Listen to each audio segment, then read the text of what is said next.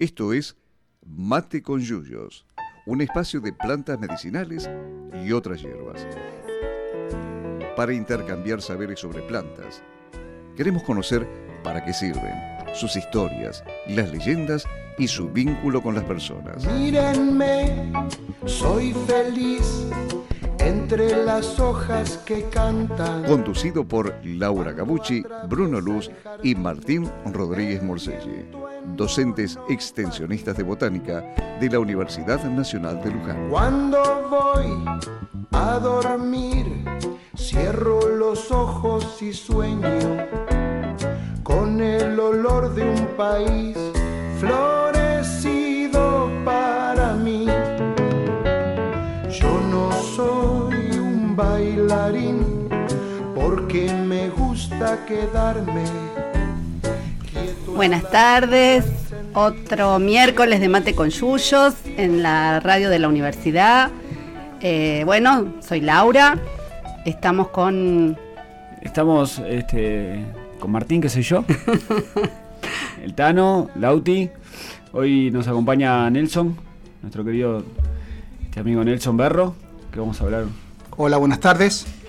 un ratito. Y un abrazo grande a Chiquito y a Juanma que no pudieron estar hoy. Pero bueno, Bueno, Juanma que está de viaje, ¿sí? representando a la universidad, aprendiendo, así que eh, estamos eh, con el equipo con, un- con algunas bajas, pero bueno, vamos a tratar de, de llevar adelante el, el- el programa. ¿Sí? sí, yo creo que vamos a poder. ¿Vamos a poder? Bueno. Un programa muy interesante. Ya les vamos a contar el tema para los que no nos escucharon la semana pasada y no vieron por ahí en las redes el, el flyer. Eh, ahora les, les contamos de qué se trata. Martín, vos vas a pasar las, las formas para que se comunique la gente. Bueno, ¿Querés? paso. Sí, la gente, estamos transmitiendo en vivo por, por Instagram, Botánica Unlu. Eh, después se pueden comunicar con nosotros al, al WhatsApp de la radio, que es 2323 35 27 50. Y cualquier cosa tenemos el Facebook Plantas Medicinales Unlu. Y el correo electrónico es plantasmedicinalesunlu.gmail.com Buenísimo. Eh, el tema de hoy es plantas antiparasitarias. ¿eh? Un tema muy interesante eh, para discutir. Eh, no nos vamos a quedar dos horas porque No, tenemos que- que tenemos que tomar parcial. Quedamos agotados después el miércoles pasado, dos horas de, hablando de cannabis. Ah, sí, hicieron dos horas seguidas. Hicimos dos horas seguidas. sí. Pero qué, qué programa ¿eh? tuvimos. La, La- verdad, in- intenso, muy, muy buenas repercusiones. Varios, varios oyentes eh, no- nos escribieron. eh, Va, felicitándonos. En realidad, nosotros no hicimos demasiado, fuimos meros facilitadores de- de- del tema. Exacto. Eh, creo que las estrellas fueron lo- los invitados, los y las invitadas. Así que muy, muy, muy interesante como para seguir ahondando en, en el tema de cannabis. Sí, la verdad que es cierto, recibimos muchos comentarios, nos alegramos muchísimo de que sirva el programa, de que les interese y que les pueda aportar información, eh, incluso, bueno, contactos con, con familias por ahí que están pasando por, por la misma situación o algo parecido, este, profesionales que los pueden acompañar, así que sí, estuvo realmente muy, muy interesante. Eh, y la semana pasada, después de, ese miércoles intenso, nos, nos fuimos a, a hacer un taller al- hasta el partido de Merlo, ¿sí? a, mi, a mis pagos, eh, pasando Merlo Centro, que es donde... Pontevedra, exactamente, allá en la Loma eh, de Pontevedra, Exacto, el Gran Buenos Aires profundo. bien, lindo. En la- la- estuvimos en la unidad sanitaria ambiental del municipio haciendo un taller de plantas que nos ayudan a pasar el invierno. Elaboramos pomada descongestiva. Nos invitó ahí la, la gente de, la, de agricultura familiar del municipio. Sí, Muy lindo el taller. Eh, quedamos muy contentos y cansados. Y cansada. bueno, ya estamos, ya estamos... Ya este, casi lo tenemos. te- te- Estamos la terminando, la, la gira de invierno termina en Sí. Mercedes el 11 de julio y ahí ya cerramos. Sí, Este, la, la semana que viene vamos a estar el, el jueves 11 en, en la escuela, en el CEP, En el la, CEP. la escuela de alternancia de Mercedes. Después vamos a pasar bien las direcciones por, por las redes. Si vuelven a andar las redes porque está todo colgado, colapsado, no hay, no se puede mandar audios ni imágenes, nada. No, Nada. Terrible, ¿eh? ¿Cómo estamos con este tiempo informático cibernético? Quedamos desnudos cuando no lo tenemos. Y la dependencia tecnológica hace que pasen estas cosas. Bueno, eso es otro programa. Pero hoy son este, plantas antiparasitarias. La, la semana que viene entonces les vamos a pasar bien eh, la ubicación del, del CEP de Mercedes y, y- y el horario por si alguno eh, quiere llegarse hasta allá o nos escuchan desde Mercedes y quieren ir eh, con el último, el último taller de la temporada invernal. Y bueno, vamos, este, vamos con el tema de hoy. Eh, nosotros siempre decimos que, que hay plantas para todo. y en realidad este es un, un tema muy interesante, el tema de, de- las parasitosis. Hay una, un- una gran diversidad. Ahora vamos, vamos, este, estamos intentando hablar con un, con un compañero que es médico, que colabora con nosotros en, en los proyectos de extensión, para que él, digamos, nos, nos abra un poco el panorama de qué, de a qué nos referimos cuando hablamos de parásitos. Sabemos que hay parásitos internos, parásitos externos, cuáles son los más comunes. eh, y también queríamos preguntarle bueno, algunas reglas básicas de cuidado que uno tendría que, que tener ya instaladas, ¿no? Que sean normas este, muy usuales, ¿eh? que uno las, las hiciera sin casi sin este, tener que registrarlo. ¿eh? Que, porque me parece sobre, eh, que sobre todo en este tema, como en tantos otros, la prevención es este, lo que por ahí más ayuda.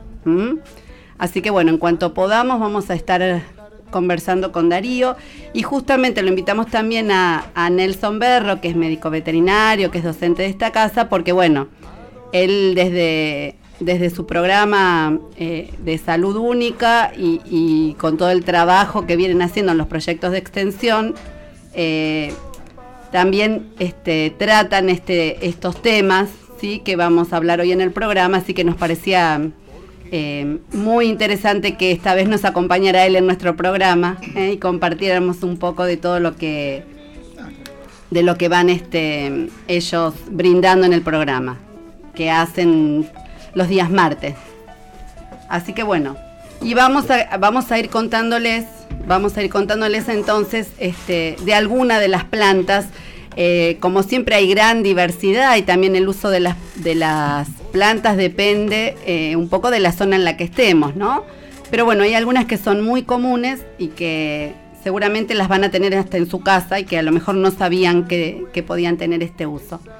Bueno, eh, queremos este Sí, me hace cara Martín. Vamos, vamos a vamos a cambiar nuestra organización porque no, no podemos conectar con Darío, así que vamos, vamos a preguntarle un poco a Nelson sobre este tema, cuáles serían este, las parasitosis más comunes, ¿sí? Eh, que mucho uno por ahí no las, no las es, me parece, vos corregime, ¿eh? porque en esto sos el especialista, así que por favor, pero digo que muchas veces las parasitosis uno las detecta ya avanzadas, ¿no es cierto? Por ahí no hay tanto síntoma con algunas, tan como con otras, eh, con otros problemas de salud. Claro. Hiciste bien en hacer una primera clasificación en parásitos externos y parásitos internos. Uno a veces le ve parásitos a las mascotas, a los animales con los que convivimos, Claro, y creemos que son solo de ellos, sin embargo se pueden alojar tranquilamente en nuestra piel. Hablamos de una pulga y la pulga creemos que son de los gatos y de los perros y nada más, y sin embargo hay picaduras y, cuestiones alérgicas en personas que son picadas por pulgas. Lo mismo la garrapata, uno cree que solamente es un parásito de, de los animales y sin embargo la garrapata se puede tranquilamente alojar y succionarnos sangre a nosotros como lo hace con un perro. Ni hablemos de la sarna, que es otra de las parasitosis muy frecuentes, mucho más frecuente de lo que la gente cree. Es cuestión de hablar con médicos que estén en las guardias de los hospitales para ver la cantidad de gente que va con sarna. Con sarna, claro. ¿sí? Y no es una cuestión de higiene, es decir, es un este, falto de higiene y por eso se agarró la sarna. La sarna te la podés pescar en el banco de una estación de ómnibus esperando el colectivo. claro. Hubo el bichito de la sarna ahí. Lo mismo los piojos. ¿eh? Entonces, eso sería la clasificación un poco general de los parásitos externos. Y tampoco hay que dejar de mencionar a los gusanos, a las miasis, ¿eh? esas bicheras del verano. También hay personas que asisten con su cuero cabelludo lastimado, a lo mejor por un piojo previo que te rascaste, te lastimaste el cuero cabelludo. viene la mosca, deja su huevo y de ahí la larva es ese famoso gusano. Lo mismo que pasa en el perro puede pasar en las personas, o en partes del cuerpo, en una axila, o en la parte genital, que no, no se ven, y sin embargo aparecen después las bicheras ahí. Eh, con lo cual, esa sería una primera clasificación. Obviamente, eh, hay que tratar de que la mascota que esté conviviendo con ese ser humano no tenga esas, esos parásitos para Claro. que este, no sean los que después las personas se contagian. Y después está el otro grupo grande de los parásitos internos. ¿eh? Y dentro de esos hacemos una gran clasificación dentro de, de esos helmintos, los que son los chatos ¿eh? y los que son los redondos. Los redonditos, claro. Es a los efectos de por ahí eh, reconocerlos, pero en concreto es, es. Después hay que matarlos con un antiparasitario. Hoy en día eh, existen en el mercado veterinario una amplia cantidad de antiparasitarios que se le llaman de amplio espectro, es decir, combinan dos, tres drogas que hace que sean eh, efectivos y hasta inclusive esa potencialización de la droga por estar combinados en el mismo comprimido o en el mismo jarabe hace que sea de única toma inclusive y con un efecto de volteo importante.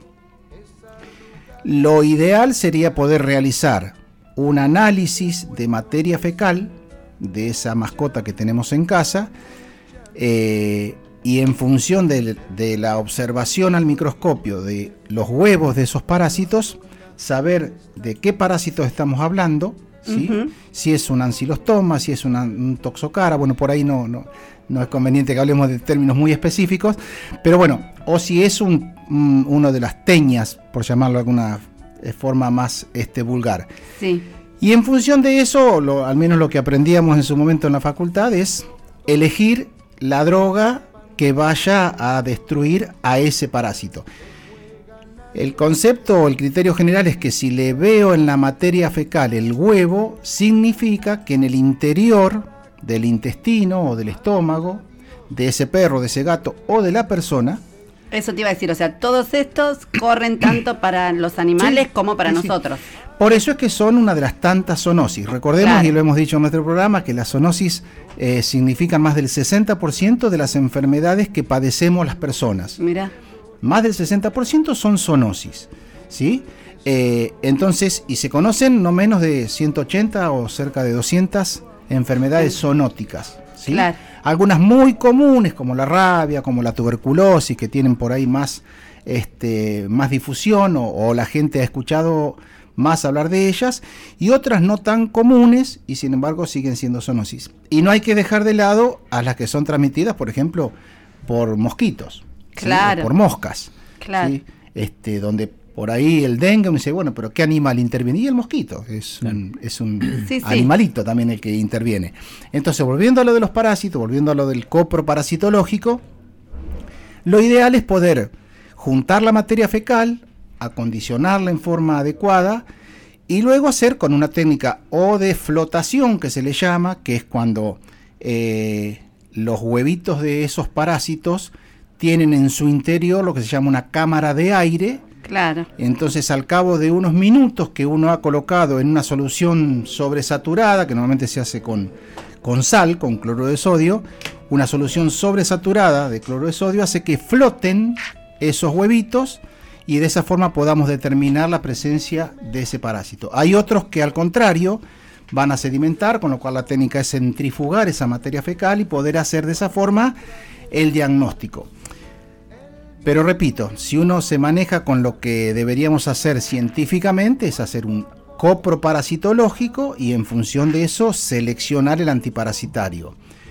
Eh, sucede que hoy en día la practicidad hace que usemos estos antiparasitarios de amplio espectro Claro. y también la economía, porque convengamos que mandar a hacer un análisis de materia fecal al, al veterinario especialista, o en el caso de bioquímicos, a los que hacen parasitología, este, es, tiene un costo importante, un costo adicional. La gente entonces dice, ¿para qué le iba a hacer todo eso? Para que me digan que al final estaba lleno de parásitos de esto, de aquello, de aquello, si con esta pastillita yo maté todo. Bueno, nos manejamos de esa forma. Pero sí saber que la presencia de esos parásitos no siempre provoca sintomatología bien visible. Claro, eso es ¿Mm? lo que lo que yo decía, pero digamos, son por ahí en este enfermedades que a lo mejor uno al principio no ve ningún, ningún síntoma Exacto, y sin sí, embargo están. Y es, y es un poco la característica del parasitismo. Si destruyera el huésped donde se está hospedando ese parásito, si lo matara rápido, se quedaría sin alimento. Claro. Entonces le tiene que ir. Es un trabajo lento, digamos. Exacto, le tiene que ir sacando su rédito, ¿sí? pero no destruirlo del- demasiado, ni tampoco provocarle demasiados malestares. No sea cosa que se le ocurra tomar un antiparasitario o sea, Claro, a esa persona, por ejemplo, que está con el parásito, ¿no? claro. Este, pero bueno, eso habla un poco la- la- la- lo que es biológicamente el parasitismo. Exacto. Eh, entonces, no siempre, eh, repetimos, está el síntoma bien manifiesto. ¿Sí? Claro. Si no, síntomas, bueno, ahora va a haber un doctor hablando y está más acreditado pa- para hablar. Ahora, que yo. ahora Darío nos va a aclarar un poco eso, pero está bien que lo que ya lo vayamos mencionando porque entonces esta idea que teníamos e- era era así, digamos. Sí, sí.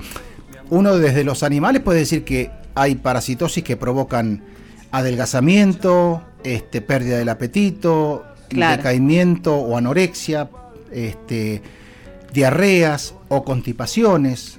A veces hay hemorragias digestivas que provocan vómitos con sangre o diarreas con sangre.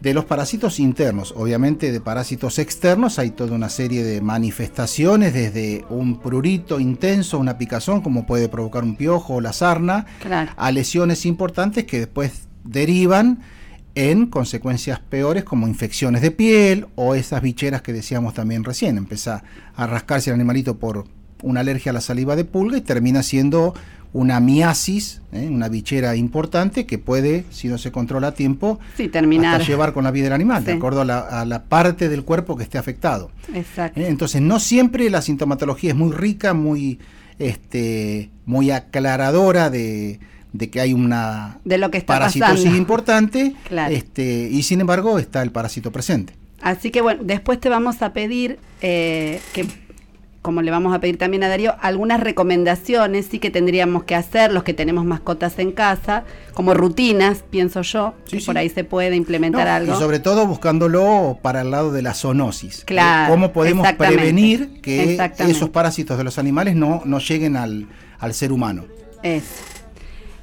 Muy bien, estamos hablando con Nelson Berro, docente de, de- de la UNLU, eh, veterinario, y que también tiene un programa los, los martes eh, de 15 De 15 a 16. de 15 a 16, acá también en la radio La UNLU, sobre salud pública. ¿no? Sí. Salud Única. Salud única. Hablemos de salud única. Sí. ¿eh? Y Ahora, acá, igual- acá se está viendo por qué es salud única, ¿no? Sí, sí. Queda en evidencia. Bueno, esto, eh, este vocablo, eh, ya hace unos años que la Organización Mundial de la Salud comenzó a, a inculcarnos y también los colegios de veterinarios y de médicos. eh, comenzamos, comenzamos a, a hablar un poco más de salud pública y de salud animal, hablar de salud única, porque en general, por esta cosa que decíamos antes, que un porcentaje importante de enfermedades que padecemos las personas son zoonosis, entonces dijimos, si los animales están enfermos, es bastante probable que las personas también enfermemos claro. de esas cosas que tienen los animales. ¿sí? Si no tomamos medidas de precaución, y a veces no es solamente desparasitar un animal o vacunarlo, hay veces que con el consumo de la leche, por ejemplo. Claro. nos podemos agarrar una zoonosis. O compramos inocentemente un salame muy vistoso ahí en la banquina y no sabemos el origen. Y la triquinosis, ¿sí? el control que hubo en ese... Entonces nosotros no elaboramos nada, no tenemos el cerdo en casa y sin embargo nos pescamos triquinosis. O comimos en un cumpleaños, ¿sí? que hizo una picada espectacular antes del asado y nos comimos. Che, y el salame, a nadie se le ocurrió preguntar, ¿dónde lo compraste? No, unos amigos del campo. No, no, hay que comer algo confiable. Que tenga el rótulo, que nos dé la certeza de que eso tuvo un control previo. Sí, el otro día hicimos, ajusticiamos un salame que nos regalaron en el taller de Cucuyú. Eh, riquísimo. Gracias. Gracias a la gente de Cucuyú estaba rotulado. Estaba rotulado. Ah, bueno, ¿eh? Lo eso es comimos. importante. Sí, sí. Eso es importante y muy importante. Bueno, y ahora nos pudimos comunicar con, con nuestro amigo Darío Ascani, eh, médico. Ahí está en, en el aire. Darío, ¿nos escuchás? Sí, sí, ¿qué tal? ¿Cómo andan? Bien, bien. Hola Darío, buenas tardes. ¿Qué tal, Laura? ¿Cómo andás? Nelson, ¿qué tal? Buenas tardes. Hola Darío, un gusto. Bueno, nuestra idea de esta tarde, que vamos a hablar de, de plantas antiparasitarias, era eh, convocarte para que nos des, así como Nelson estuvo explicando recién un poquito, eh, creo que algo pudiste escuchar. Eh, bueno, queremos, queremos que nos des este, algún pantallazo general de lo que son las, las parasitosis más comunes y sobre todo, este, que nos parece importante, eh, las medidas de prevención que podemos tener, ¿no? O sea, tratar de, de para tratar de no tenerlos. Sí, sí, me parece importante, digamos, arrancar esto que decía recién Nelson de la salud única, me parece que es importante como concepto, digamos, para, para, para retomarlo, entendiendo que somos parte de una, digamos, de un ecosistema y somos parte de un todo, ¿no? Eh, nos- digamos, la medicina ha pecado en los últimos años de, de- de fragmentar todo, ¿no? Tenemos especialistas de cada cosita, cada huesito chiquito, el dedo de la mano, el tercer dedo de la mano, ¿no? Y digo, y la verdad es que somos un todo, convivimos con, con- con nuestros animales, que sean mascotas o, estén en el barrio, o, digamos, o esta cuestión de que también son productos de nuestra alimentación. Este, entonces me parece que es importante eh, eh, rescatar este término que me parece que es, que es eh, digamos, que uno tiene que volver a recuperar lo, lo holístico de la vida, ¿no? Y en esto entra justamente plantas, animales y nosotros como actores de, en, en este, en este medio, como que convivencia equilibrada que tenemos que lograr con, con quienes nos acompañan en, en- en este, en esta vida, ¿no?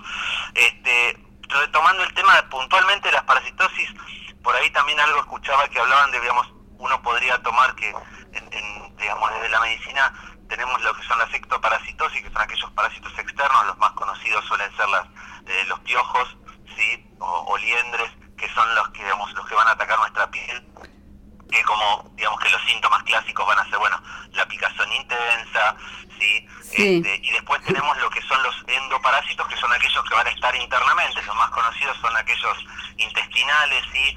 Eh, el- la oxiuriasis, que es el oxiurus, que es uno de los parásitos más comunes, sobre todo en la edad pediátrica, que suele aparecer. ¿m? Eh, síntomas vamos a tener eh, en los chicos el clásico eh, prurito anal, ¿sí? El- la picazón en la zona de, la cola. Este, cuando son parasitosis muy graves o que justamente eh, llegaron a, encontrar un huésped que tiene algún tipo de problema previo, una quizá una, anemia previa o tiene un problema en su progresión de peso, en el crecimiento, que son cosas que justamente en los controles de salud periódicos que muchas veces hacemos hincapié, eh, digamos, en, la población, en la- salud de los niños, el tema del control periódico nos permite detectar estas cuestiones, porque a veces cuando la parasitosis eh, es importante o justamente cae sobre un terreno que ya está afectado, una persona que ya viene con algo previo, una inmunodeficiencia, un problema en su sistema inmune, esto va a hacer que aparezca bajo peso, que no progrese bien de peso. ¿m? Claro. Pueden aparecer eh, síntomas, algunas otras parasitosis que pueden generar diarreas, diarreas sanguinolentas, digamos, aparecen algunos síntomas en los cuales uno va, va, va a estar atento, o por lo menos la parasitosis entra a ser una de las cuestiones a descartar. ¿Sí? Claro. Este, Qué importante entonces ya un, digamos, como una recomendación los controles periódicos de salud, ¿no? Eso es, es sí, un... En pediatría es muy sensible el hecho del control de, o sea, un niño cuando en general hay algún problemita de salud, suele su peso ser uno de los primeros indicadores que nos hablan de que hay algo que no está permitiendo crecer. Claro. Un niño es todo energía, entonces está creciendo, en pleno crecimiento. Cuando ese crecimiento no se produce, hay algo que, que le está pasando. Una de las causas ante un crecimiento que nos puede hablar es de, de una posible parasitosis, por ejemplo. Claro. Sí, sí, algo sencillo, pero que bueno, si uno lo puede detectar a tiempo, este, se puede resolver fácilmente y no, y no, y no afectarlo, este, y que tenga después otras consecuencias, ¿no es cierto? Exact- exactamente.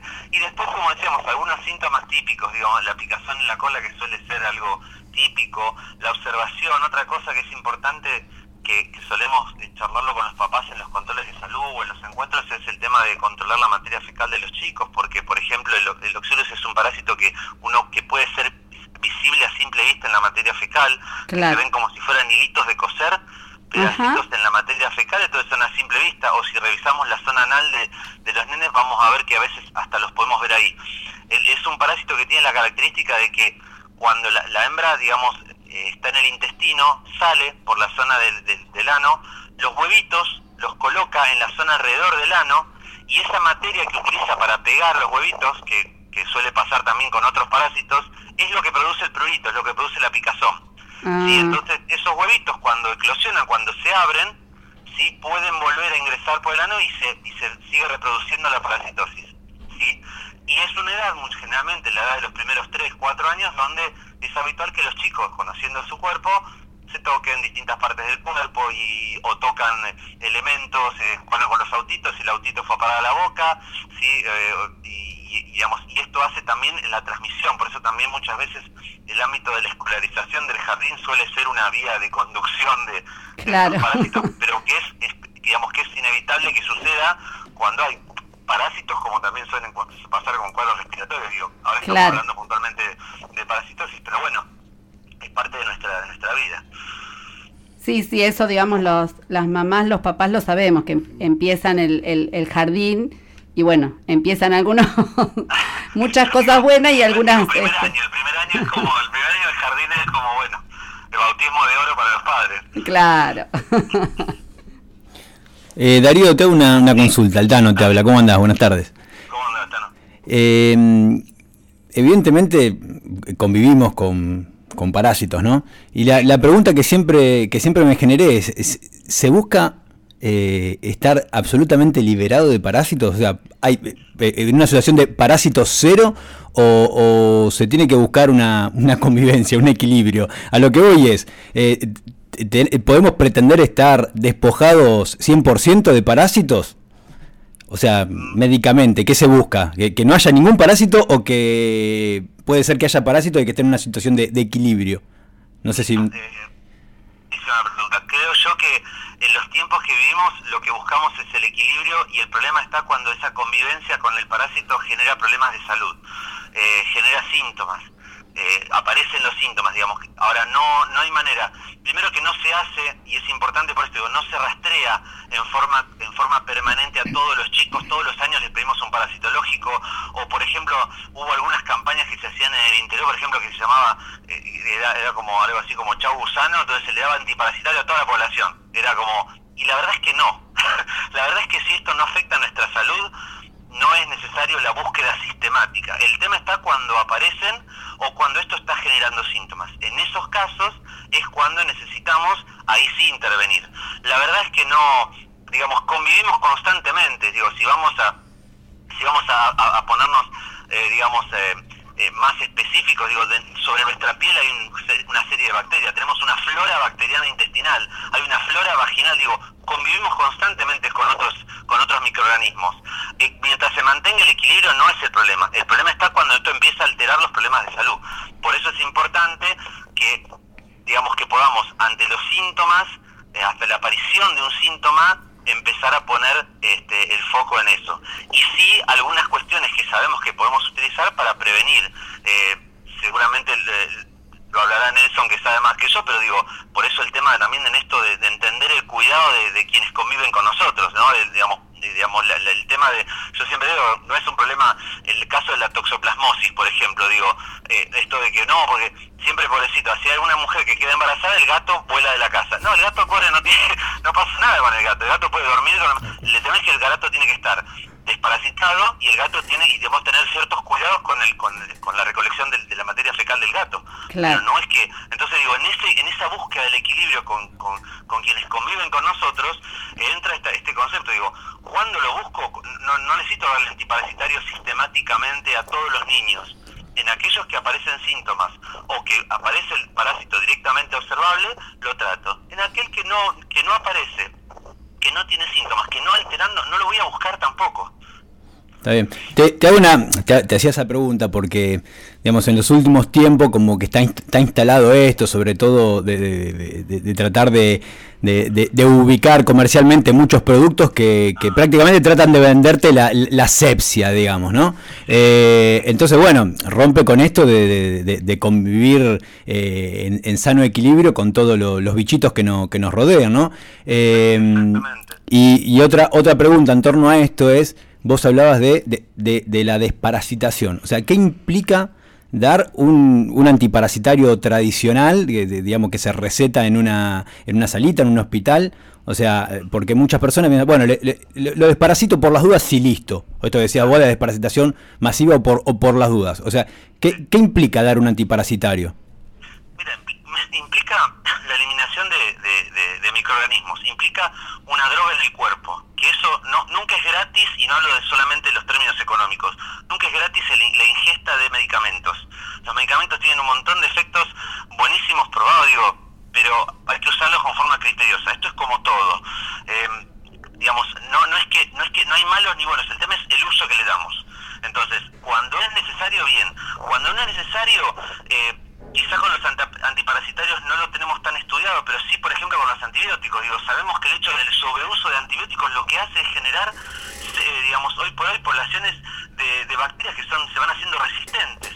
Entonces, ¿qué pasa? Estamos, en el caso de los antiparasitarios pasa lo mismo. Generamos que en el medio empiece a haber una droga para la cual empecemos y encima lo que sucede es que generalmente las es- esta difusión comercial digo en esto hay intereses claramente comerciales de, de una industria eh, corporativa farmacéutica que trata de imponer ciertas cuestiones esto que vos decías no me- empezamos a pensar en lo que más espectro tiene no porque esto es más fuerte entonces esto es más fuerte esto tiene más amplio espectro entonces terminamos pensando que le pegamos a todo a todo lo que podemos pero no sabemos a qué es medio como a ciegas entonces, eso va a generar un efecto. Puntualmente, cualquier droga que ingerimos va a tener un efecto y va a generar un efecto residual en nuestro cuerpo. Todo lo que ingerimos hecho químicamente.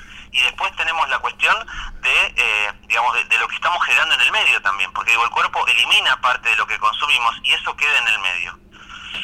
No sé si con esto más o menos contesto tu pregunta. Clari- clarísimo, clarísimo, sí, sí, claro. Darío, eh, te quería te quería preguntar, eh, de tu experiencia como médico y tu experiencia personal, ¿qué, qué plantas conoces como antiparasitarias o la gente te ha dicho que usa en, en las consultas? eh, que usa en las consultas, bueno, mucho el, el ajo, el ajo es así como muy habitual, ¿no? Eh, ante- te, te dicen, no, le pongo ajo porque el- mata a todos los parásitos. Claro. Este, hola, hola. Sí, sí, Sí, estamos, estamos, acá, sí, sí. estamos atentos. Está bien, está bien. Este, eh, después, en algunas plantas que me han dicho así que las usan, eh, que- por lo menos que, me, que, que de así charlando, que los usan con esos fines, eh, es el, el- el- el orégano como, como agregado a las comidas.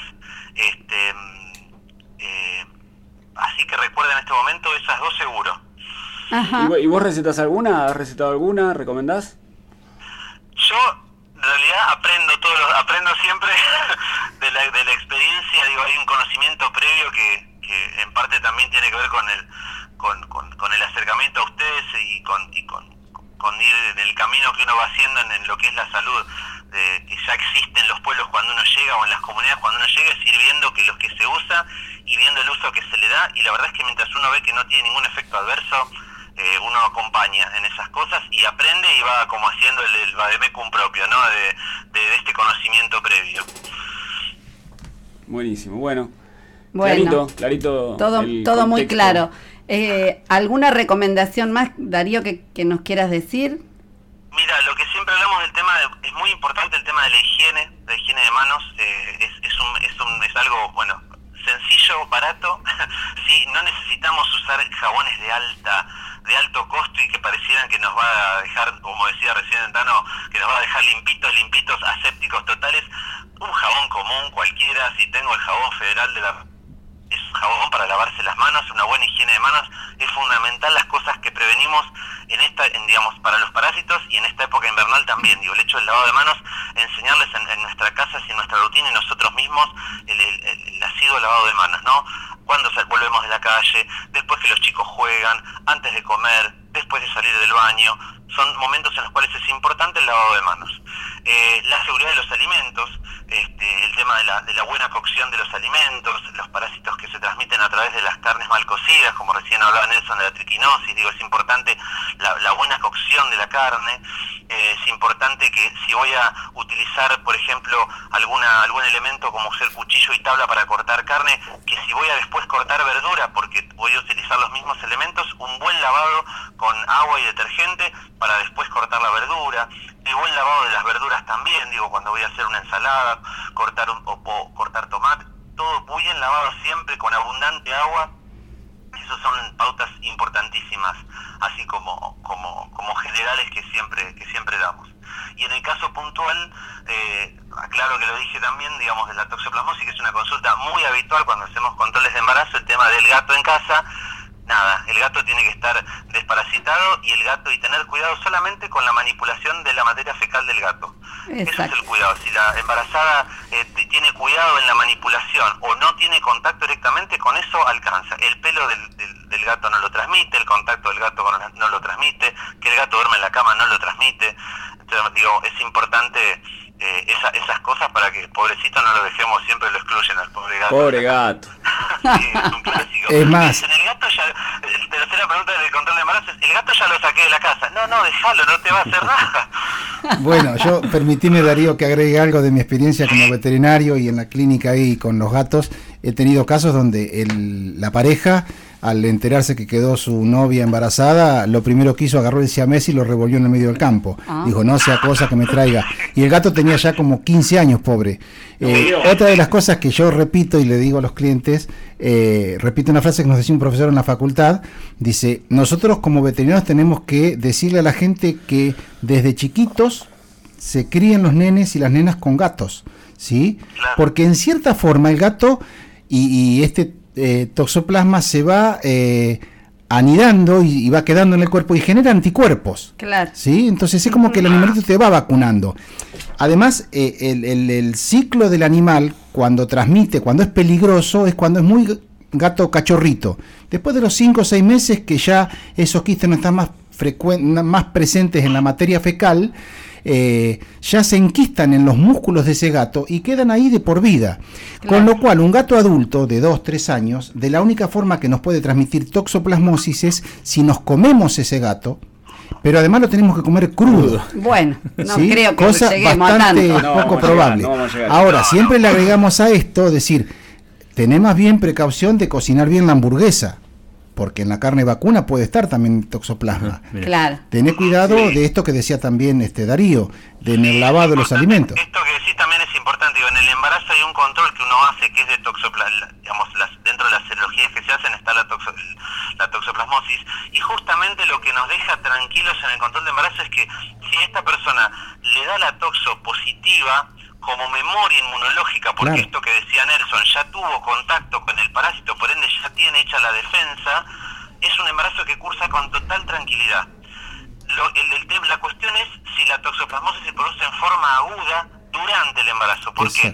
Claro. Porque es cuando se produce el aumento de la cantidad de parásitos en la circulación materna y que puede tras- trasplazar placenta. O sea, puede llegar al bebé y generarle lesiones en el bebé que está en ese momento en, en la concepción. Entonces, digo, es importante eso de tener en cuenta. Primero que es algo que se controla en el embarazo y que el médico le va a poder decir en ese momento a la embarazada si es algo de lo que va a tener que tener precaución o no, quizá.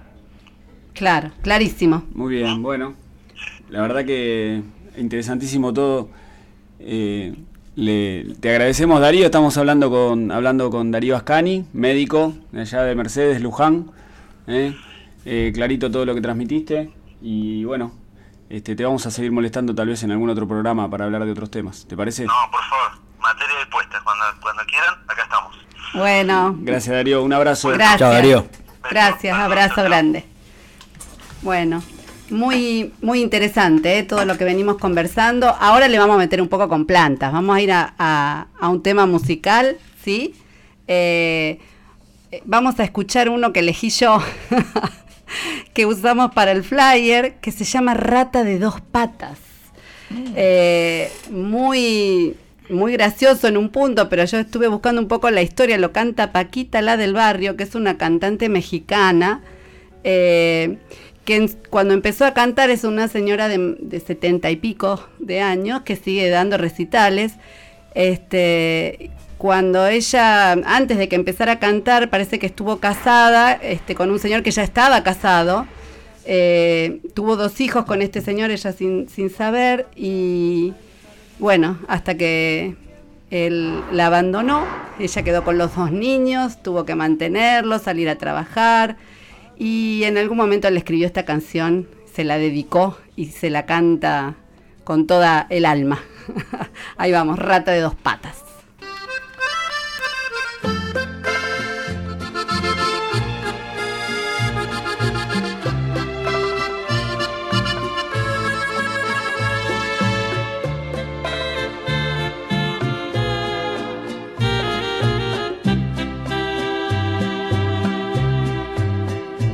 Rata inmunda, animal rastrero, escoria de la vida, adefesio mal hecho,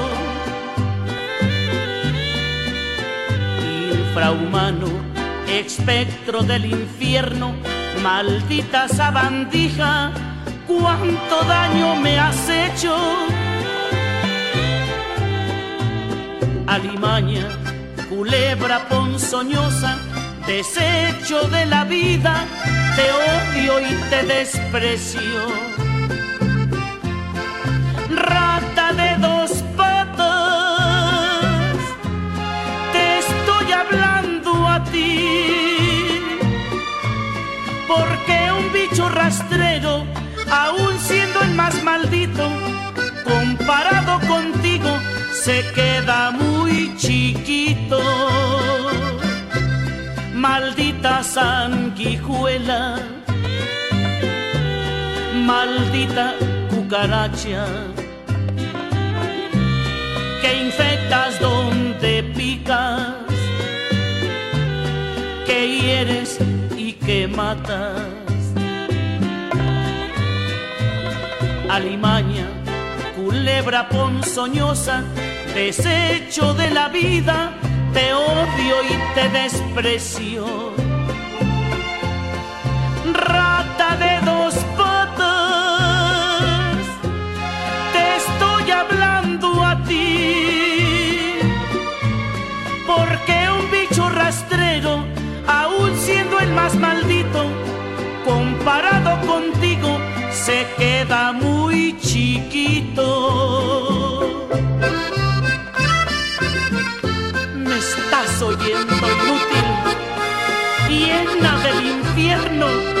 Cuánto te odio y te desprecio.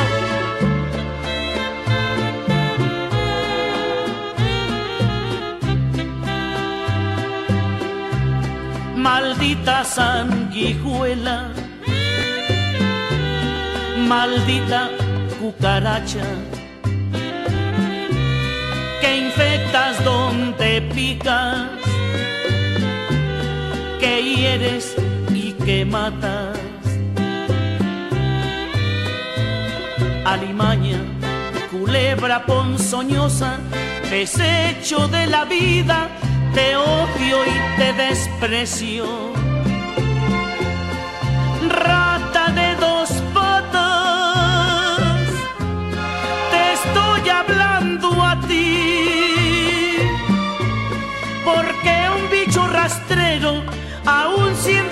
Maldito, comparado contigo, se queda muy chiquito.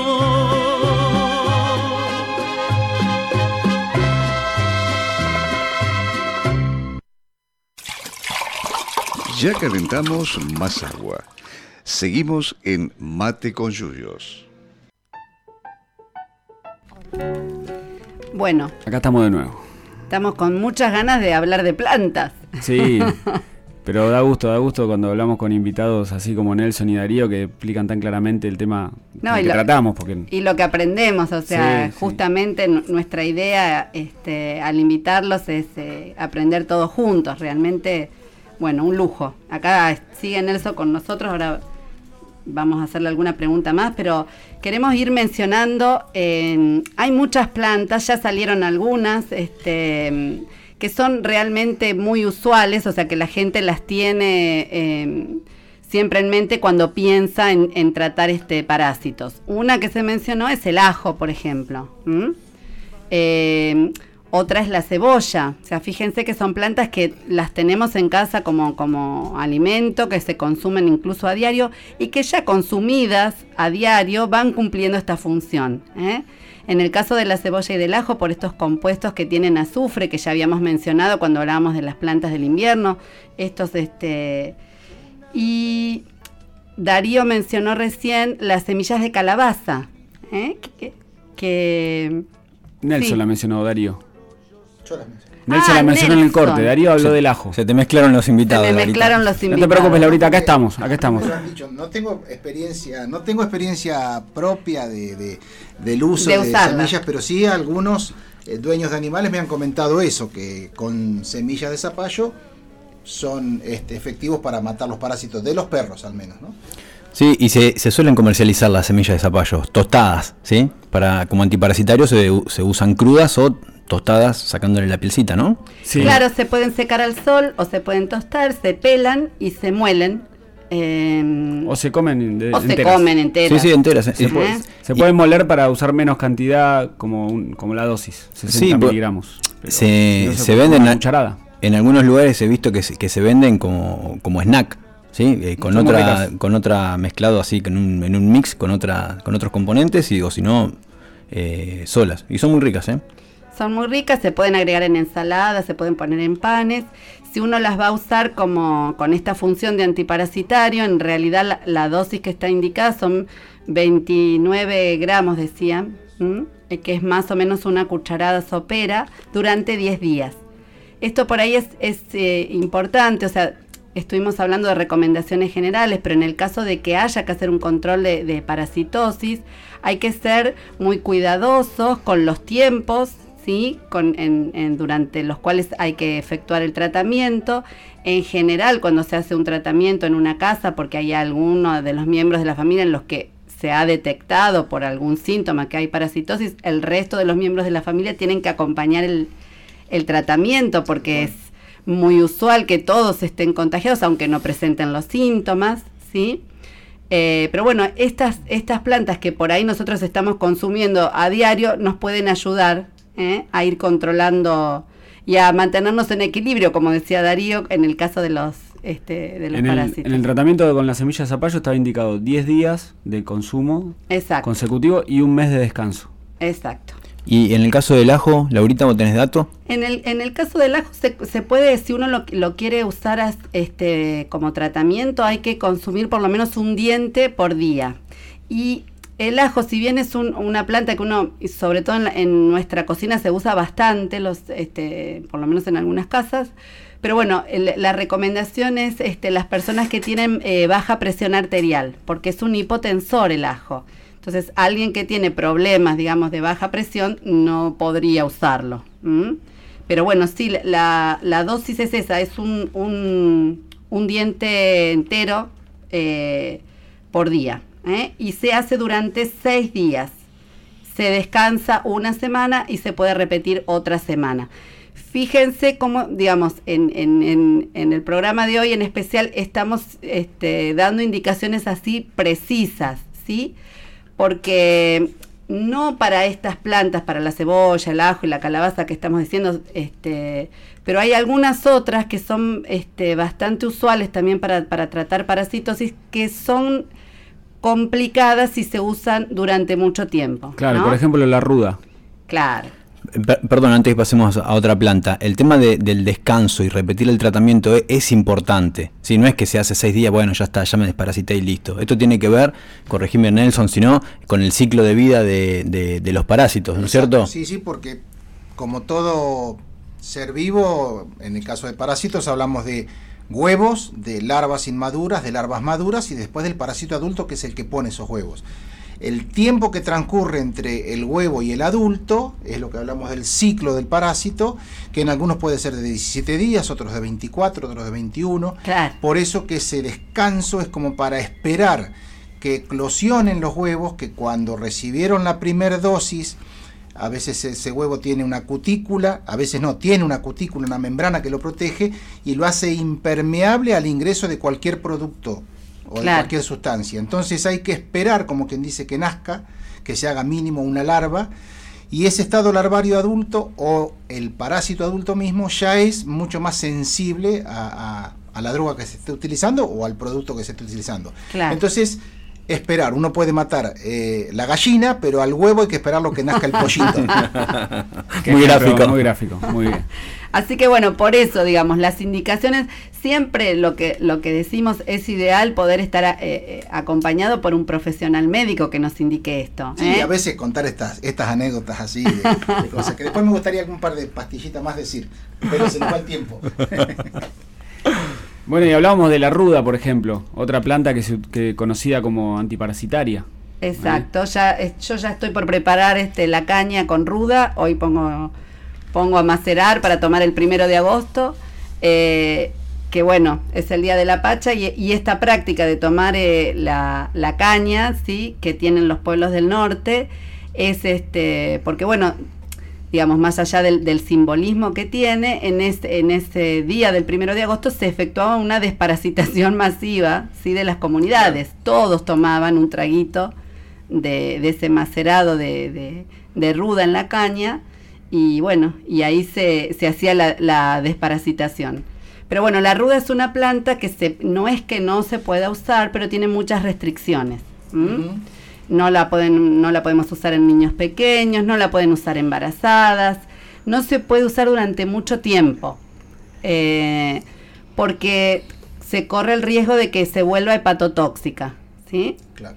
Eh, sí, Tano. No, una, una como- pre- una pregunta. ¿Y la ruda macho y la ruda hembra? Gracias, Tano, gracias, Te di Tano. pie, ¿eh?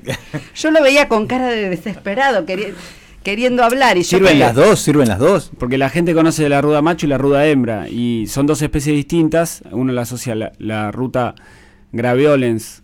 Tiene, tiene las dos olor fuerte. Graveolens significa que tiene olor fuerte, pero la otra es la ruta chalepensis. Ahí está diciendo los nombres en latín, los los, nombres nombres científicos, científicos. pero son- tienen los mismos usos, las mismas aplicaciones. Uno tiene la hoja más grande, otro tiene la hoja más chica y las flores tienen unas pequeñas diferencias. Pero las dos cumplen con la función antiparasitaria. Sí. Eh, el patriarcado le puso ruda macho a la de, a la de hoja ancha. Me parece que es al revés. No, es así. Me- La macho bueno, la de hoja ancha. Hay una confusión ahí con lo macho y lo hembra. Buah, sí hay una confusión. De acá a la China hay una confusión. Pero bueno, no importa. Cualquier ruda sirve entonces con las recomendaciones de no usarla durante muchos días. Claro. ¿sí? Y evitarlo en todos los grupos más sensibles de la población, que son los niños, los adultos mayores, las mamás gestando. Y, y además de la cañita con ruda, ¿cómo se puede usar también? ¿Dijiste? Va, no sé. No, no. Ah. todavía no. No, no, la ruda se, se prepara en una infusión. ¿eh? Se pueden usar, se usan las hojas, se pueden usar también las flores ¿m? Eh, para preparar la infusión.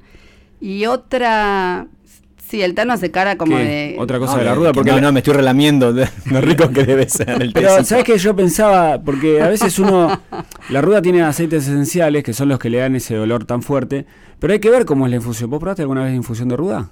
No, yo probé la caña con ruda y estaba riquísima. No, la caña con Claro, ruda piola. bárbaro, pero. Pero habría que probar infusión, porque por ejemplo, si hablamos del té, el té- una infusión de orégano, que uno piensa Sí, que. o de tomillo. o de tomillo, y son ricas. No, no, no son feas, son otra cosa, es, es diferente, hay que probar, ¿eh? Bueno, Eh, vamos a probar. Dale. Está el desafío. Martín va a probar infusión de ruda. La vamos a retomar la ruda cuando hablemos de plantas para la salud de la mujer. Sí, la- sí, que estamos viendo cuándo va a ser ese programa. Estamos discutiendo. Bueno. eh, Y otra, otra planta que es nativa, que para uso interno así para parásitos, es el paico, que también hay que tener precauciones porque puede resultar hepatotóxica. ¿El paico lo conoce Nelson? No lo conozco. Es una, plan- una plantita herbácea que crece en nuestro país, desde Estados Unidos hasta el norte de nuestro país y se usa muchísimo. Bastante frecuente que aparezca así, de manera espontánea en, en- en los patios, en los baldíos. Sí, en- sí, en todos lados uno da un, un vueltín y hay paico. ¿eh? Es muy refrescante, sí es digestiva también, eh, pero bueno, es una de estas plantas que eh, los grupos que mencionábamos no tendrían que consumir y que no se puede usar durante mucho tiempo.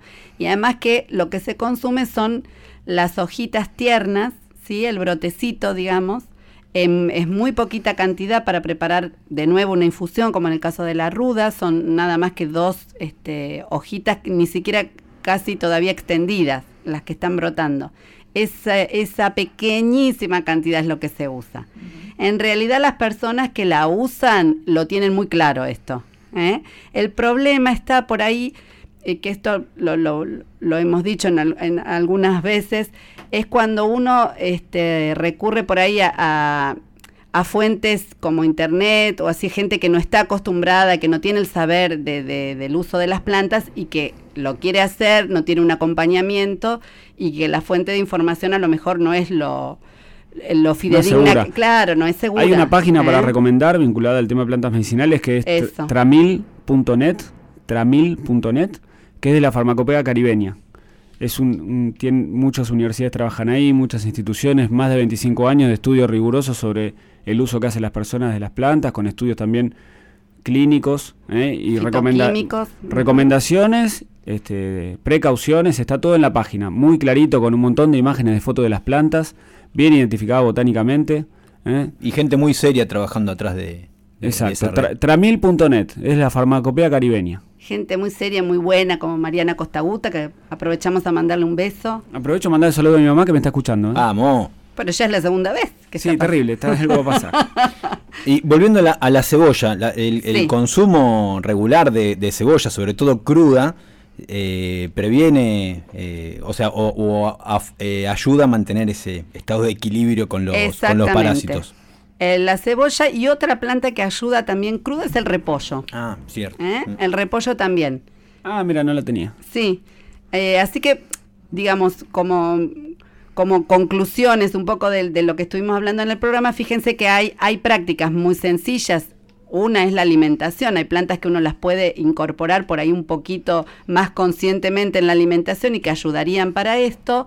Otras son las prácticas como el lavado de manos, que es algo tan sencillo y tan económico, porque no hace falta, como dijo Darío, ningún jabón en especial, ¿eh? que también ayudan eh, los controles periódicos de salud y vamos a decir dos palabras de los piojos. Sí, porque no me- mucho- y claro, muchos oyentes estaban esperando que, que tra- hablemos de los piojos tan, tan comunes en nuestros niños y niñas. ¿sí? Sí. ¿Tenemos plantas para, para controlar los piojos? Pobres piojos. Y hay una muy tradicional, muy, muy conocida eh, De siempre. desde siempre, que es el, el palo amargo. ¿sí? La, la, Exacto. la cuasia, cuasiamara o cuasiamarga que le dicen, pero el nombre, el nombre científico es cuasiamara. Sí, es un arbolito originario de Centroamérica, sur de Sudamérica, eh, norte de Sudamérica. Hasta no- el Amazonas. ¿sí? Mm. Sí, sí. Que no se, no se cultivan en nuestro país. Hay otros también que son sucedáneos de palo amargo, pero Y- no vamos a entrar en detalle. Y lo que se Eh, emplea como, como para la pediculosis, digamos el nombre lindo que tiene la, la piojera, eh, es la, la madera y la, y la corteza, que tiene uno- unos compuestos que lo que hace es, es la herbicida eh, y además impide que, se, que, que puedan formar la, la quinina, que es una, una sustancia que, que forma parte ¿no? del, del esqueleto de, lo- de los insectos y que los piojos usan para eh, adherir las liendres Para a, la, pegar. a la base, a la base de- Claro. del pelo. Y que hace tan difícil el control, ¿eh? porque los que tenemos chicos y han tenido seguro piojos, este, es difícil despegar la liendre ¿sí? del, del pelo, ¿eh? y es por esto. Bien, y e- es fácil de preparar, ¿sí? Porque se, se suele vender en la, en la arboristería eh, los, los paquetitos de, de cuasiamara o de palo amargo. Eh, y se prepara un sobrecito en 250 centímetros cúbicos de, de alcohol. De alcohol 96, ahí no ponen la música aquí que ya no está rajando. Eh, eso se deja eh, macerar Macerando, durante una semana. Y después se pasa con un algodoncito por, por, el, por el pelo. Por, el, por el cuero cabelludo. Por el cuero cabelludo, sí. Ajá. Y se recomienda acompañarlo con el pasaje de- del peine fino, ¿sí? Para arrastrar esa- esas liendres. liendres, ¿sí? Eh, igual el peine fino es un buen aliado para pasar de vez en cuando por la cabeza de, lo- de los chicos para mantener... los grandes también. Y los grandes también, sí, claro. Ahí depende un poco si tienen rulos o no, bueno, es toda una complicación, pero... Y qué tan sobre- dóciles sean, hay que agarrarlo para... Pero sobre todo, bueno, el, el estar, digamos, el revisar las cabezas que las señoritas siempre piden en las escuelas, en los jardines, ¿sí? Estar atentos eh, para poder hacer el control. Otra planta que ayuda para eso es la lavanda. ¿Eh? La lavanda y el romero, también puestos a macerar en alcohol, pueden servir para hacer una especie de tintura que también ayuda a controlarlos. También es un clásico, por lo menos en, el jardín, el preparar este mm, con la crema de enjuague, ¿sí? Hacer una especie de licuado con aloe, con la parte eh, central del aloe, sin nada de, del, De la piel o de las de la espinas. piel o de las espinas, o sea, que no tenga nada de verde, digamos. Eh, y se licúa con la crema de enjuague y se cuando se lavan la cabeza se usa ¿sí? este preparado y eso también ayuda un Lo poco usás a... como, como gomina también lo puedes usar. Y en el caso de la lavanda, ¿qué es? ¿La flor, las hojas? Las flores. Las flores. la flor. Perdón, todo se puede usar, ¿eh? la lavanda. Todo porque eh, la- las flores y las hojas. y las hojas, bueno, sí, sí, en realidad las... Por eso no es solamente las flores. macerar en alcohol. Sobre todo, digamos, claro, la, la lavanda es un clásico insecticida, ¿eh? Claro.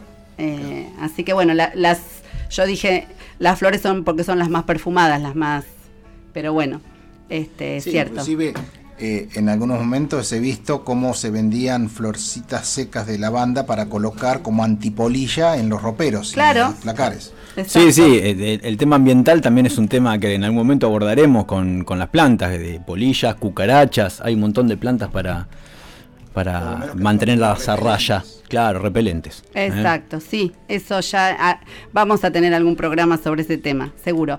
Bueno, se terminó el tiempo. ¿no es Sí, la verdad que se nos hizo corto como siempre.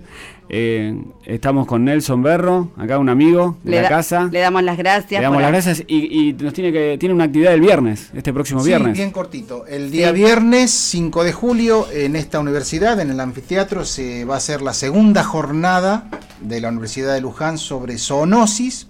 Eh, van a venir eh, ocho disertantes de prestigio a hablar de ocho enfermedades diferentes. No tenemos tiempo, pero bueno, muchas de, de sumo interés. Algunos docentes de esta universidad, otros de la Universidad de La Plata, otros de Buenos Aires. Esta jornada va a dar inicio a las 9 mm, con la inscripción, 9.20, 9.30 estaremos dando inicio. Hay un descanso al mediodía para el almuerzo y a las 2 de la tarde se eh, vuelve a iniciar con otros, otras cuatro enfermedades. Es no arancelada, lo que estamos pidiendo es este, traer el fotocopia del documento para después poder certificar eh, la asistencia. Eh, están invitados todos los profesionales del área de salud que tengan deseo de participar, médicos, bioquímicos, enfermeros, estudiantes de enfermería, estudiantes de veterinaria, estudiantes de agronomía, es decir, toda la, rama de aquellos que tienen alguna relación con la salud. Así que este, invitados todos ellos a las 9 horas el eh, viernes 5 en el auditorio de esta universidad. Y los que se quieran inscribir lo pueden hacer en el correo electrónico jornada gmail.com jornada gmail.com ahí van a tener toda la, la información adecuada Gracias, Nelson. Es- también es, abierto al público en general. Si, si quiere venir mamá que está escuchando, puede sí, venir. también, también. Siempre Sí, claro. algo va a aprender. Sí, seguro. Buenísimo, bueno, gracias. Bueno, gracias. mucha suerte entonces el viernes. Bueno, De- muchas gracias. ¿De qué vamos a hablar el, el viernes que viene? El, el miércoles que viene, Tano? Eh, ¿Salud femenina? Plantas para la salud femenina. Muy Pero bien. qué, qué buen tema, qué buen tema. Bueno, eh, sí, Quedamos así. quedamos en eso. pero este programa se va a repetir el sábado a las 10 de la mañana. Recordamos a los oyentes. eh, recordamos eso y van a tener que trabajar mucho el programa que viene ustedes. Uf, ¿eh? a, tus, a tus órdenes, Como Laurita. siempre. Vamos a hablar de la rueda macho y hembra. Bueno, bueno, gracias. Gracias, Gracias. Quique. Hasta el miércoles. Gracias, Quique. gracias por escucharnos.